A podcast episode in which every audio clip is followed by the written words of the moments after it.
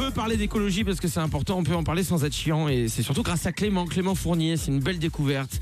Euh, c'est un monsieur qui est expert en développement durable et rédacteur en chef du site youmatter.world. Je le répéterai jamais assez, allez sur son site internet, il y a des articles qui sont super bien faits. Euh, Clément, Clément et son équipe, ils ont cette capacité à nous intéresser sur tout, Ouais. tout ce qui concerne l'écologie avec des mots très simples et à la fois c'est hyper complet. Clément, il est avec nous comme tous les mercredis. Salut Clem. Salut Bachet, salut tout le monde. Euh, Clément, on peut le dire, t'es un fraté toi aussi. Ça y est, t'es un fraté Ouais, du je suis vraiment un fraté, moi. Ça, ça fait plaisir. Euh, déjà, tu vas bien euh, en ces temps de coronavirus? Tu passes au travers Tu, tu fais attention? Pour l'instant, ça va, ouais, je, je me débrouille. J'espère que vous aussi, les copains. Bah bien sûr. Comment il est un Clément Fournier en période de coronavirus? Il fait attention ou il se dit c'est bon, on s'en fout, arrêtez la psychose? Euh, bah, en fait, moi, déjà, je, je prends pas trop les transports. euh, je vais au boulot à pied, donc j'ai pas trop ces questions-là à se poser parce que voilà, c'est c'est un peu particulier. Mais ouais, je pense qu'il vaut mieux faire un petit peu attention quand même, même si c'est pas utile de céder à la panique non plus, j'imagine. On peut le dire aussi, Clément, tu n'as pas beaucoup d'amis puisque tu es totalement associable. Oui. Euh, en tant Oui, que, en fait, vous êtes mes seuls amis. Hein. en tant que, euh, que écolo, Clément, il parle aux arbres, il nous parle à nous et il parle Oui. aux arbres sinon. Oui, aux animaux aussi. D'ailleurs, il est marié avec un chêne. hein. Oui, oui, Oui. oui, parce que le Un chêne dindon, euh, centenaire. le dindon lui il donne plus de nouvelles. Euh, Clément, j'aime pas quand on rigole là-dessus parce que tu sais quoi, je sais que finalement euh, c'est moi l'élu de ton cœur et même si on parle d'un arbre Oui. et tout, qu'on part dans les vannes absurdes, je préfère, je préfère rester euh, ton chouchou. Voilà.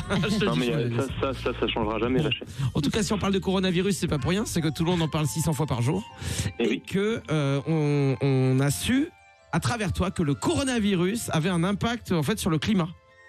Ouais, je me suis dit que ça pouvait être pas mal de reparler encore du coronavirus parce qu'on n'en parle pas assez à la télé. Donc, euh, euh, ouais, les- en fait, ce qu'il faut, ce qu'il faut savoir, c'est qu'il y a pas mal de, de scientifiques qui commencent à montrer qu'en fait, le coronavirus, il permet actuellement de réduire la pollution euh, qui est générée notamment en Chine. Ouais. Euh, en gros, il y aurait 100 millions de tonnes de CO2 qui auraient été évitées, euh, entre guillemets, grâce au coronavirus, parce que la Chine est obligée de fermer certaines usines, de les mettre en, en pause le temps que l'épidémie se tasse un petit peu.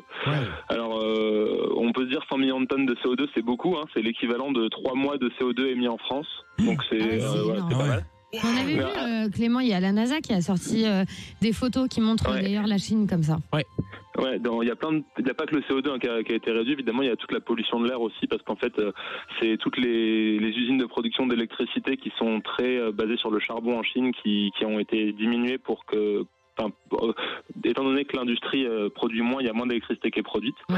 Et, euh, et voilà. Mais en même temps, 100 millions de tonnes de CO2, c'est c'est pas non plus énorme, parce que c'est à peine l'équivalent de ce qu'on produit en une journée sur la planète. Donc voilà, c'est pas non plus. euh, Mais c'est mieux que rien, Ouais, Clément. ouais. Il faut voir le verre à moitié ouais. plein, Clément. C'est une petite victoire. oui. Est-ce que finalement ce serait pas un coup de la planète qui, avec son petit laboratoire, aurait créé ce virus finalement pour qu'elle aille mieux Non mais elle-même alors, je sais pas si t'as entendu parler de ça, Clément, mais il paraît justement quand on dit que c'est un coup de la planète que si réchauffement climatique, euh, si- s'il continue le réchauffement climatique, Ouais. avec la fonte des glaces, il y a des maladies qui peuvent revenir parce Ah. qu'elles sont justement détenues Oh là dans des là. couches profondes sous la glace Oh, et elles peuvent être libérées.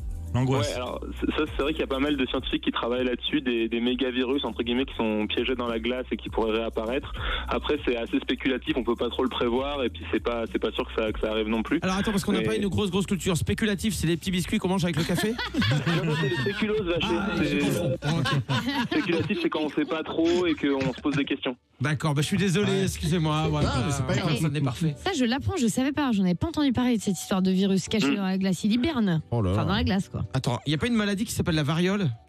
Ou je confonds Bah. Euh, Qui a été euh, éradiquée, je confonds la, la- la variole ou la variole. Enfin, en tout cas, il y a une maladie comme ça qui a été euh, éradiquée, euh, qu'on connaît plus depuis des années. Ils disent Ouais. que c'est qu'elle pourrait revenir, par exemple. Oh mais pourquoi? Non. Bah, c'est comme ça. Ah non, écoute, mais on l'a pas demandé qu'elle reste chez elle. On s'en Bon. fout nous. En tout cas, Clément, on consomme moins d'électricité, euh, moins de CO2, et ça, c'est trop cool.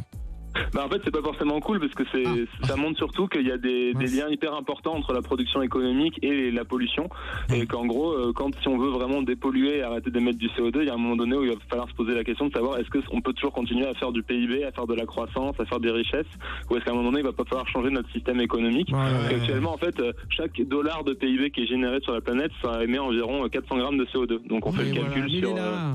Sur tout ça sur 85 milliards de, oui, ça, c'est de mon PIB Clément. chaque année Voilà, ça c'est mon Clément, l'argent, l'argent, l'argent, toujours gagner plus pour s'acheter plein de trucs, faire du profit, s'enrichir et le garder pour soi, voilà, devenir un Eh ouais. con d'égoïste qui pue le caviar. et voilà, alors qu'effectivement on pourrait vivre sans vanne, euh, faut Sans boulot, de- à poil, à courir dans la prairie. Non mais justement, il faut pas faire ça. Faut Ouais. pas stigmatiser et se dire que les gens qui pensent à un autre euh, mode de vie, c'est des gens qui ont des dreadlocks et qui veulent vivre euh, tout nus et mettre leurs zizi dans des trous de taupe.